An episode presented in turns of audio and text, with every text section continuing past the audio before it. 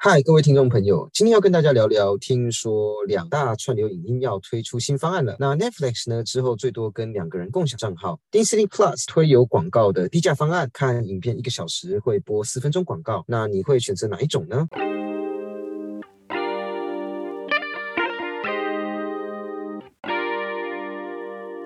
嗨，欢迎来到果仁的频道。你想利用琐碎的时间来了解 Apple 的产品吗？想知道更多有趣的科技新知吗？赶快按下节目的订阅键，你就不会错过最新的科技讯息喽。你之前在节目一直一直一直提到 Netflix 啊，那这集节目如你所愿，我们终于要来介绍它了啊！对啊，我最近把《村里来了一个暴走女外科》的剧追完了。那除了 Netflix 之外呢，其实我个人也有订阅 Disney Plus，那也听说要推出低价方案。只是这个方案呢是有广告的版本。我这也是两个平台都有买哦，因为我是我是那个正版影片的支持者，加上我是仔。我知道，那我怎么会不知道嘞？真的是 眨 眼，真的接很快耶。好啦，所以订阅制对我来说就很方便。那今天就要来跟大家介绍一下这两个串流平台预计推出的新方案细节。其实这几个月呢，Netflix 已经在南美洲的秘鲁。智利跟哥加大黎斯，哥斯大黎加，所以什么是哥加大黎斯啊？哥加大黎斯，好像一个水果。对啊，我重来。其实这几个月，Netflix 呢已经在南美洲的秘鲁。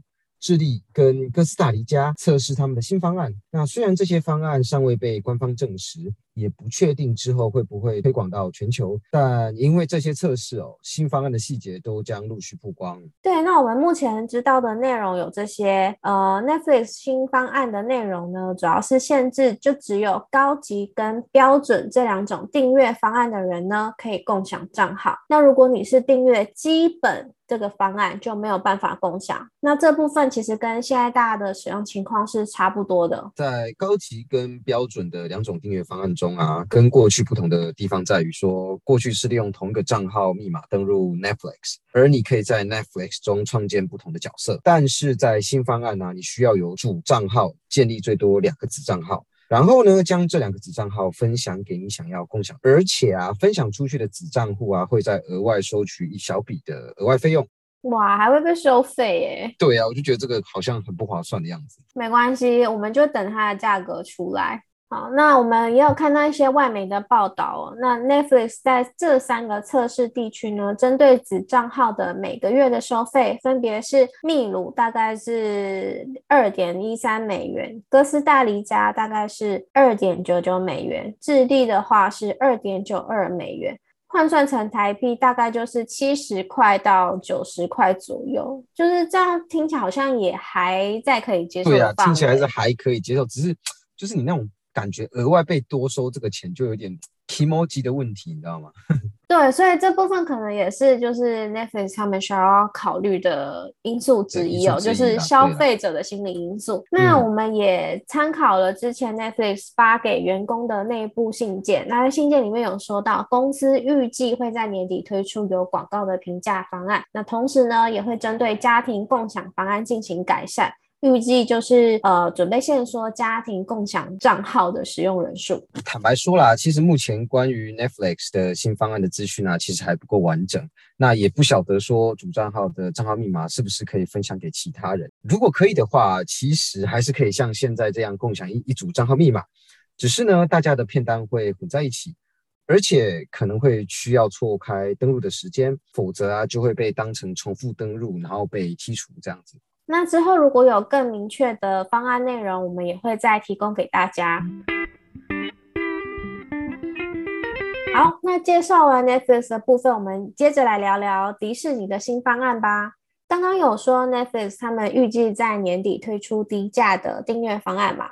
那 Disney Plus 其实在更早之前就有释出消息说，它会在今年的年底或是明年初推出有广告的低价订阅方案。根据《华尔街日报》跟 Variety 的报道指出啊，Disney Plus 的新方案，它预计的执行方式会是说，呃，每播放一个小时的影片，那中间呢会穿插一段四分钟的广告。那我们这边也简单整理其他串流影音平台的低价有广告方案呢，给大家参考。首先第一个呢是 HBO Max，那它每小时呢约有四分钟的广告。